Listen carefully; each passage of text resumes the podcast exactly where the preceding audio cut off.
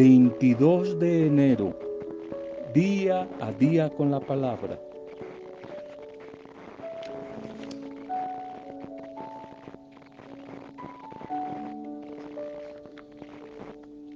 Una palabra dura puede poner fin a una bella, a una hermosa amistad.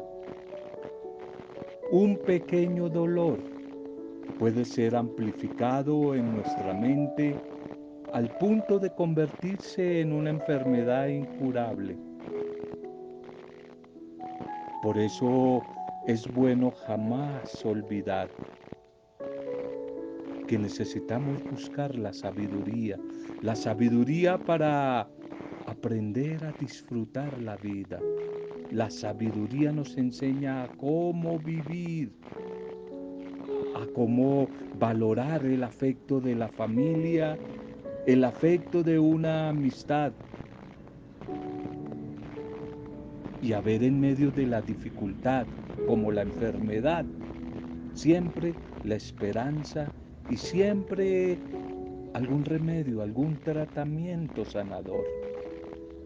El principio de la, de la sabiduría siempre es el temor, es decir, el respeto a Dios el principio de toda sabiduría es el respeto, la honra, tener en cuenta a Dios.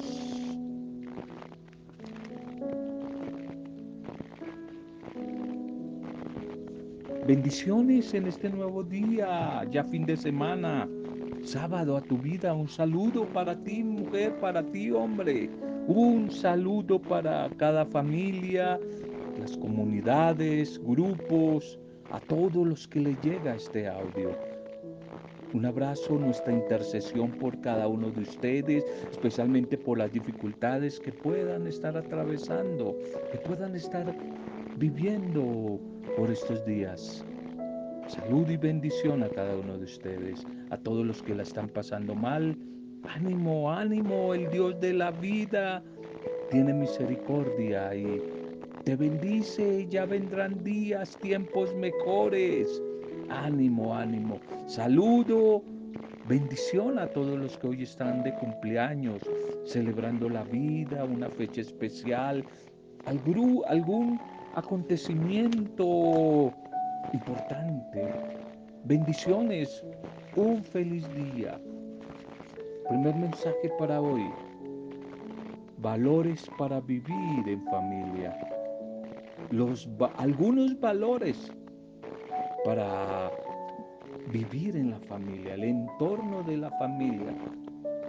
Es muy importante siempre eh, cuestionar, reflexionar, trabajar y construir el tema de la familia.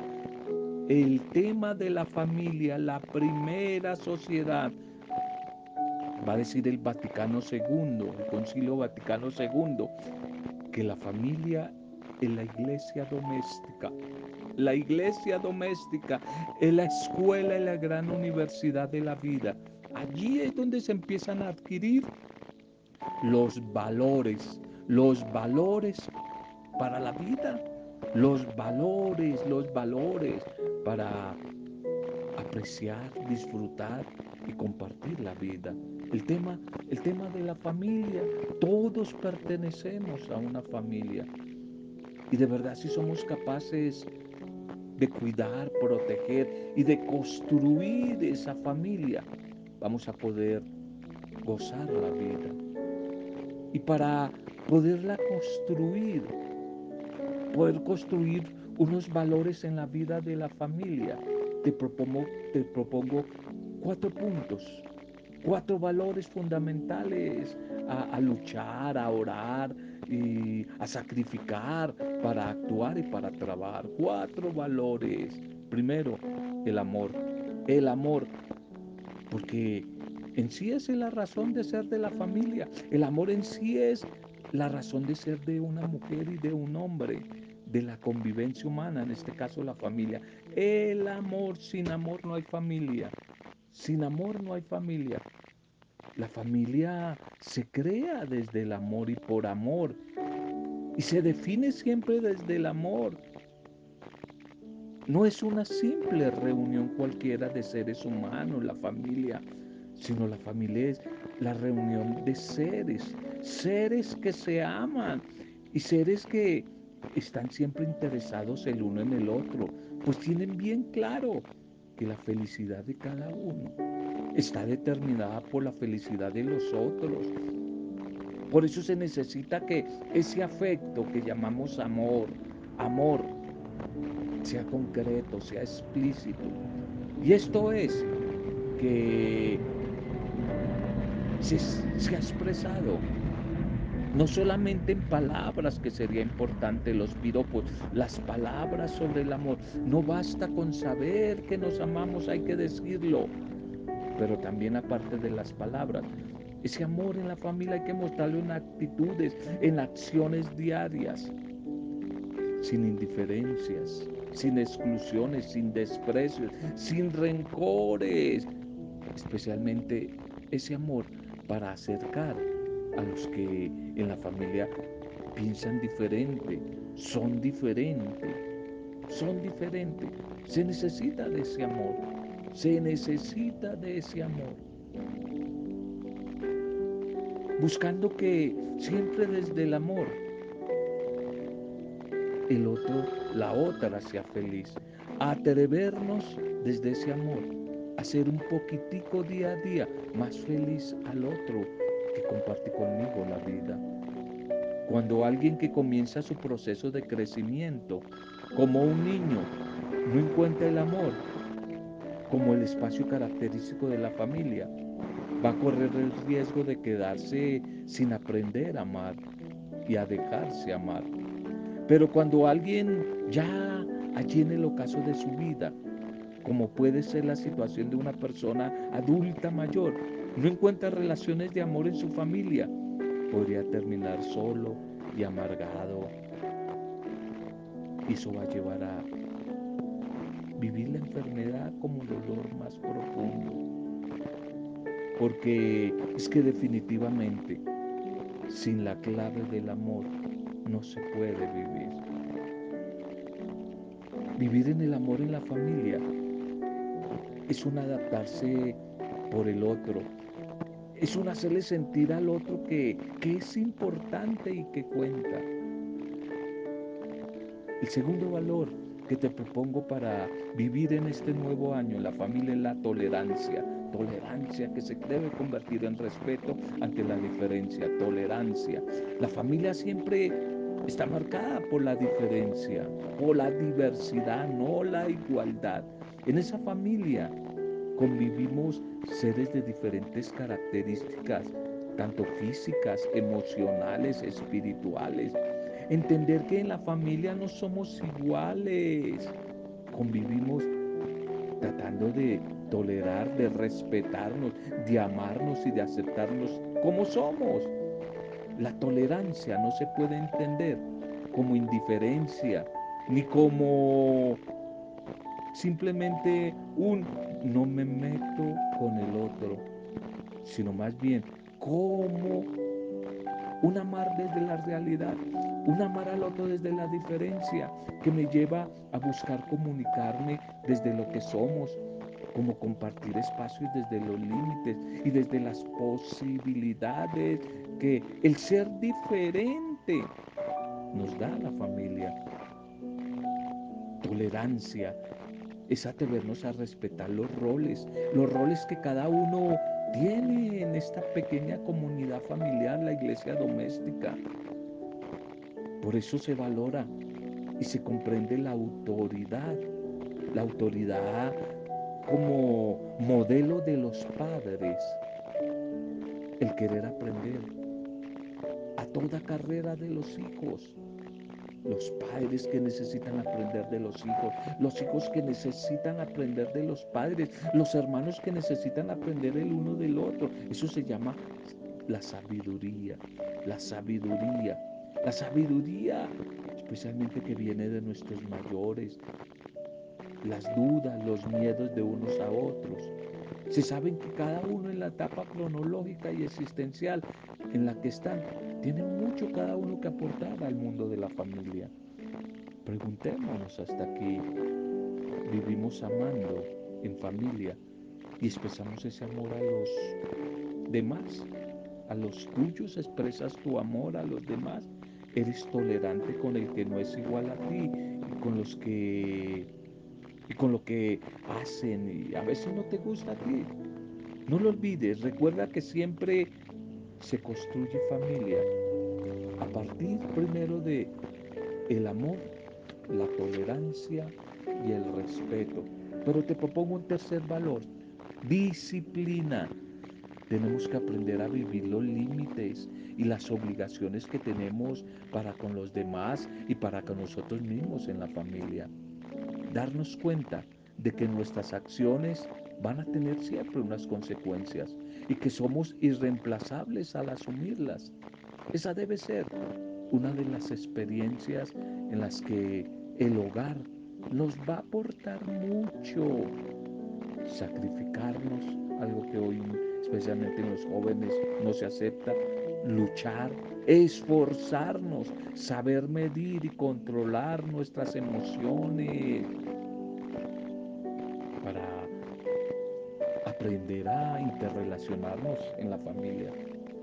Es muy difícil que quien no haya aprendido a respetar desde pequeño la autoridad paterna, materna, pueda cumplir las leyes sin problema. Si en la familia se priva a los hijos de vivir en disciplina, si no se les corrige, se les propicia crear entonces un mundo como el de hoy, irreal, en el que solo podrán vivir con muchas taras y enfermedades emocionales. El mundo de hoy está marcado por el dolor, por la tristeza. Y de estos sufrimientos aprendemos a afrontar cuando en la familia se nos corrige. Desde pequeños se nos llama y motiva a la disciplina. Y el cuarto valor que quiero proponerte para tener una familia de bendición en este nuevo año. Es la espiritualidad, el motor. Nacido del amor, la espiritualidad. La mujer y el hombre sin espiritualidad están muertos. Es un ser incompleto. Sin espiritualidad estamos incompletos.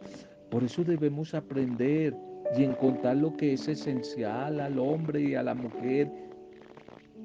Y no pasa por lo útil, por lo valioso y material. Hay que ir más allá de lo que podemos ver, de lo que podemos tocar, de lo que podemos pesar. Y esa experiencia existencial se llama la espiritualidad. Solo se puede comenzar a vivir primero en casa, no en el templo, en casa, en la familia. No se imaginan ustedes lo que a veces sufro. Me duele cuando trato de animar, motivar, propiciar experiencias espirituales. Algunos jóvenes que pertenecen a familias en las que se adora en el templo, en, se adora el mundo, los dioses de hoy en el templo de los centros comerciales. Se adora al dios venta, compra, consumo. Y creen que el sentido de la vida está en los billetes que se tengan. Es muy complicado ver a familiares, a sobrinos, a parientes, a jóvenes y niños conocidos con esa visión. Es muy triste. Es muy triste y complicado que alguien, sin ver a sus padres, comprenda el sentido de la trascendencia de la vida, de lo histórico y pueda gozar, pueda gozar de una oportunidad o de un momento, especialmente el domingo, de encuentro con el Dios de la vida. Pero ¿cómo nuestros niños y jóvenes van a ser atraídos hacia lo espiritual si es que muchos padres están totalmente alejados de Dios? ¿Cómo los niños y los jóvenes van a de pronto inquietarse por el mundo de la oración, de la Eucaristía, si ven que sus papás no lo practican. Y a veces ellos por una tradición los obligan a que vayan al templo a prepararse para algún sacramento. Esto es absurdo. Es en la familia donde lo espiritual tiene que forjarse. El problema es que las familias de hoy desprezan, están despreciando esa dimensión espiritual. Y por eso más tarde, algunas veces ya demasiado tarde, ha perdido mucho tiempo, la buscan de rodillas. Y si te das cuenta, todos estos valores, amor, tolerancia, respeto, disciplina y espiritualidad, estos valores se refieren a una familia que hoy llamamos nuclear, sino que también son la base de cualquier proyecto personal. La espiritualidad es la base de cualquier proyecto humano. Creo que es fundamental vivir. Vivir la espiritualidad para poder encontrar la felicidad. Podríamos decir que sin espiritualidad no va a haber felicidad. Preguntémonos hoy, ¿cómo está tu disciplina, tu tolerancia con los diferentes, tu disciplina con los demás? ¿Manejas tu voluntad, tu diálogo con Dios, tu comunión con el acrecido? Espero que estar diariamente en este encuentro con la palabra, en contacto con Él, te esté ayudando mucho en tu edificación y crecimiento personal. Vamos a la liturgia para este día. Fin de semana, llamemos el mensaje. Sus familiares decían que no estaban sus cabales referente a eso. Sus familiares decían que Jesús no estaba en sus cabales. La primera lectura para hoy es segundo libro de Samuel 1, 1, 4, 11, 12 y 19 al 27. Como han caído los héroes en medio del combate. Han caído muchos héroes en medio del combate. En aquellos días David regresó tras derrotar a Amalek y se detuvo dos días en Siselac. Y al tercer día vino un hombre del campamento de Saúl con las vestiduras rasgadas y tierra en la cabeza. Al llegar a la presencia de David, cayó a tierra y se postró. David entonces le preguntó, ¿de dónde vienes? Y este hombre respondió, he huido del campamento de Israel. Y David le preguntó de nuevo, ¿qué ha sucedido allí? Cuéntamelo. Y respondió, la tropa ha huido de la batalla y muchos del pueblo han caído y han muerto, entre ellos Saúl y su hijo Jonatán. Entonces David echando mano a sus vestidos, los rasgó. Lo mismo que sus acompañantes hicieron duelo, lloraron y ayunaron hasta la tarde por Saúl y por su hijo Jonatán, por el pueblo del Señor y por la casa de Israel, caídos a espada. Y dijo David, la flor de Israel herida en tus alturas, como han caído los héroes. Saúl y Jonatán, amables y gratos en, en su vida, inseparables en su muerte, más veloces que águilas, más valientes que leones. Hijas de Israel, lloren por Saúl, que las cubría de púrpura y adornos, que adornaba con alhajas de oro sus vestidos. Como han caído los héroes en medio del combate. Jonathan herido en tus alturas.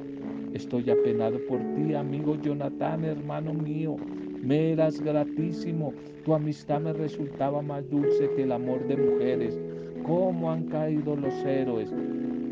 Han perecido las armas de combate. Amén. En esta segunda, en esta primera lectura, perdón, se lamenta el fracaso de Saúl allí en el, en el campo de batalla especialmente por la muerte de su amigo Jonatán. David está muy triste. La derrota de Saúl marca el fin de las aspiraciones de un grupo que quería imponer a su favorito y, allanar el camino al nuevo pretendiente al trono. David entonces tiene todo el campo abierto para impulsar un nuevo estilo de liderazgo.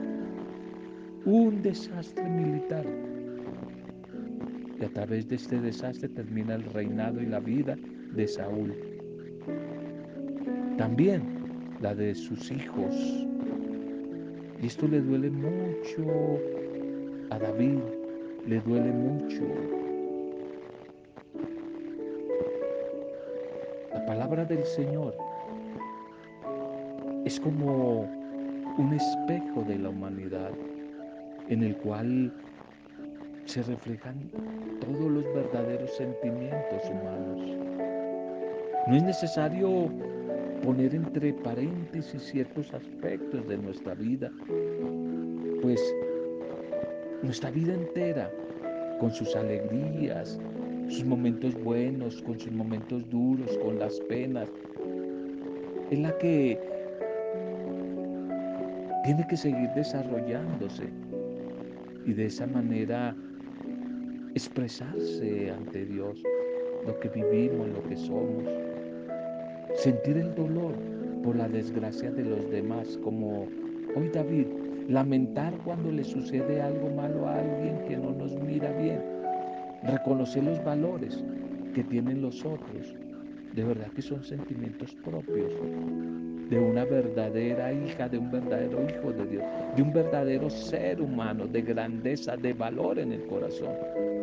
Este ejemplo de David hoy nos mueve, nos estimula a tener sentimientos nobles, generosos en nuestra vida, aún con nuestros enemigos, aún con nuestros enemigos. El Evangelio para hoy, el Evangelio para hoy Marcos 3, 20, 21. La familia de Jesús decía que estaba fuera de sí. Por aquel tiempo Jesús llegó a casa con sus discípulos y de nuevo se juntó tanta gente que no le dejaban ni siquiera comer. Al enterarse su familia vinieron a llevárselo porque ellos, su familia, decían que estaba fuera de sí.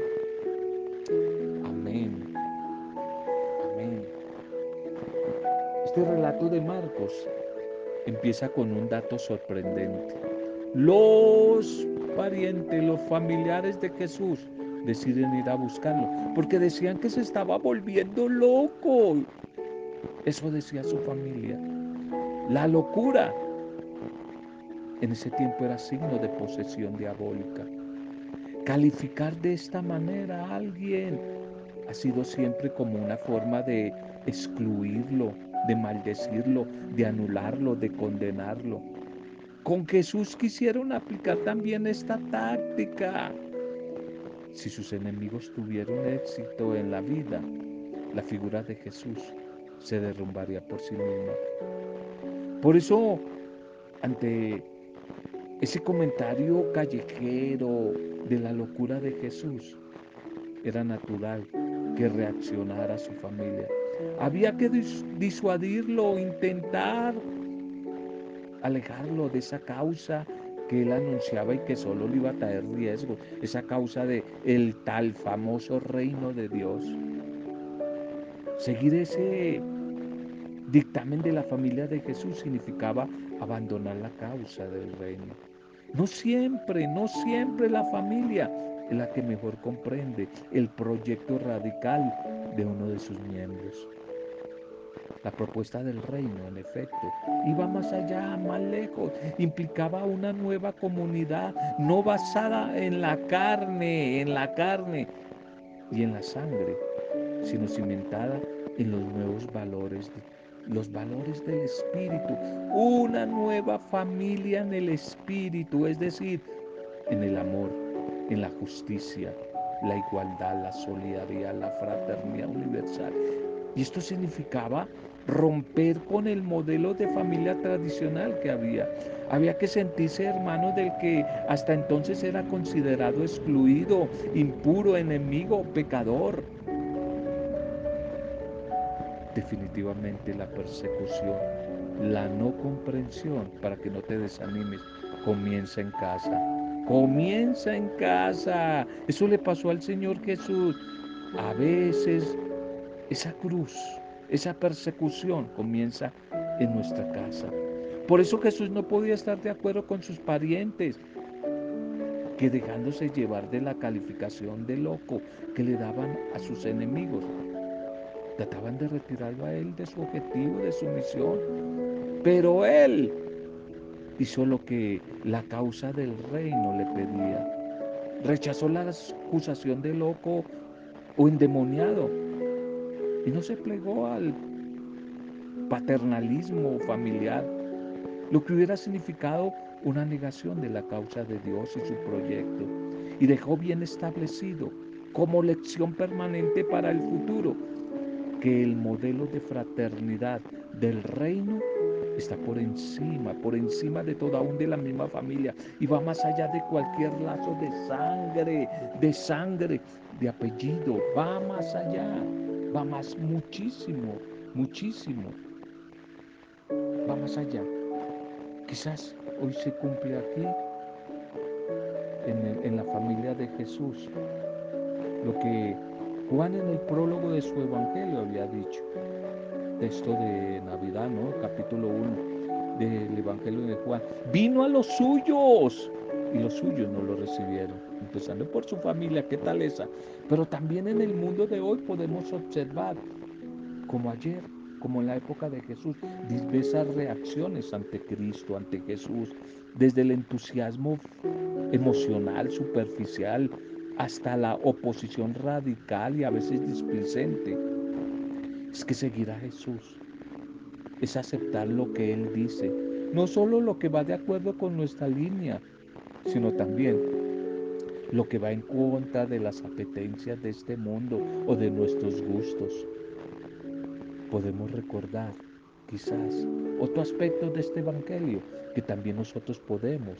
Podemos ser objeto de malas interpretaciones por llevar en medio de este mundo, una vida cristiana comprometida, una vida que muchas veces puede despertar persecuciones, burlas, sonrisas a veces irónicas. Por eso debemos seguir como Jesús, firmes, firmes en nuestro camino de fe cristiana, con convicción, dando testimonio a pesar de las contradicciones.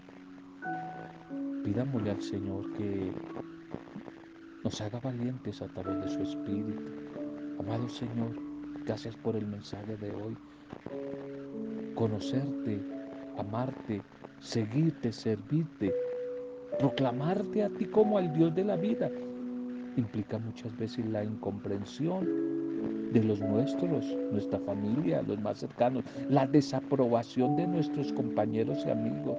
Señor, como en el ayer, hoy tampoco es fácil mantenerse firme en tu camino, en un mundo hostil que vive de apariencias y que vive en contravía con el Evangelio. Ayúdanos, Señor, a mantenernos fiel a ti en medio de tanta confusión, tanto sincretismo que hay en la sociedad. ¿Cómo no entender, Señor, que nos amas, que en ese derroche de amor, tu Señor quiere lo mejor para nosotros? Gracias Señor porque de, tu boca solo salen palabras de bendición en nuestra vida. Palabras dulces, palabras de esperanza. Gracias porque de tus manos solo se percibe el calor de la ternura y siempre la compasión para sanar, liberar, levantar, abrazar y acoger. Gracias Señor porque en tu mirada solo hay comprensión y gozo para transparentar la mirada del Padre Dios que en ti, Señor Jesús, desnuda, consuela, transforma. Gracias, Señor. Gracias. Que a través de la palabra que hemos compartido sea bendecida nuestra vida, cada familia, las comunidades, los grupos, las parroquias, las pastorales, todos los que reciben este audio. Que sean bendecidos. Gracias por esta bendita semana que hoy termina cada bendición del día, día, noche de esta nueva semana. Gracias. Bendice a los enfermos, a todos los que nos piden oración, a los que están tristes, a los desplazados, desempleados. Hoy oramos por ellos, a todos los que han cumplido años a lo largo de esta bendita semana que hoy termina. Hoy te los entregamos. Hoy te los entregamos, Señor. Bendito, alabado y adorado sea, Señor. En el poder de tu Espíritu Santo y nombre de Él, para gloria, alabanza y adoración tuya, Padre Dios Creador, en el soberano, dulce y poderoso nombre de Jesucristo nuestro Rey, Señor y Salvador, en el nombre de Él, con acción de gracias, alabanza y adoración al Dios trino de amor únicamente, junto a María, la discípula perfecta, hemos compartido el mensaje de hoy. Amén. Roberto Zamudio de día a día con la palabra.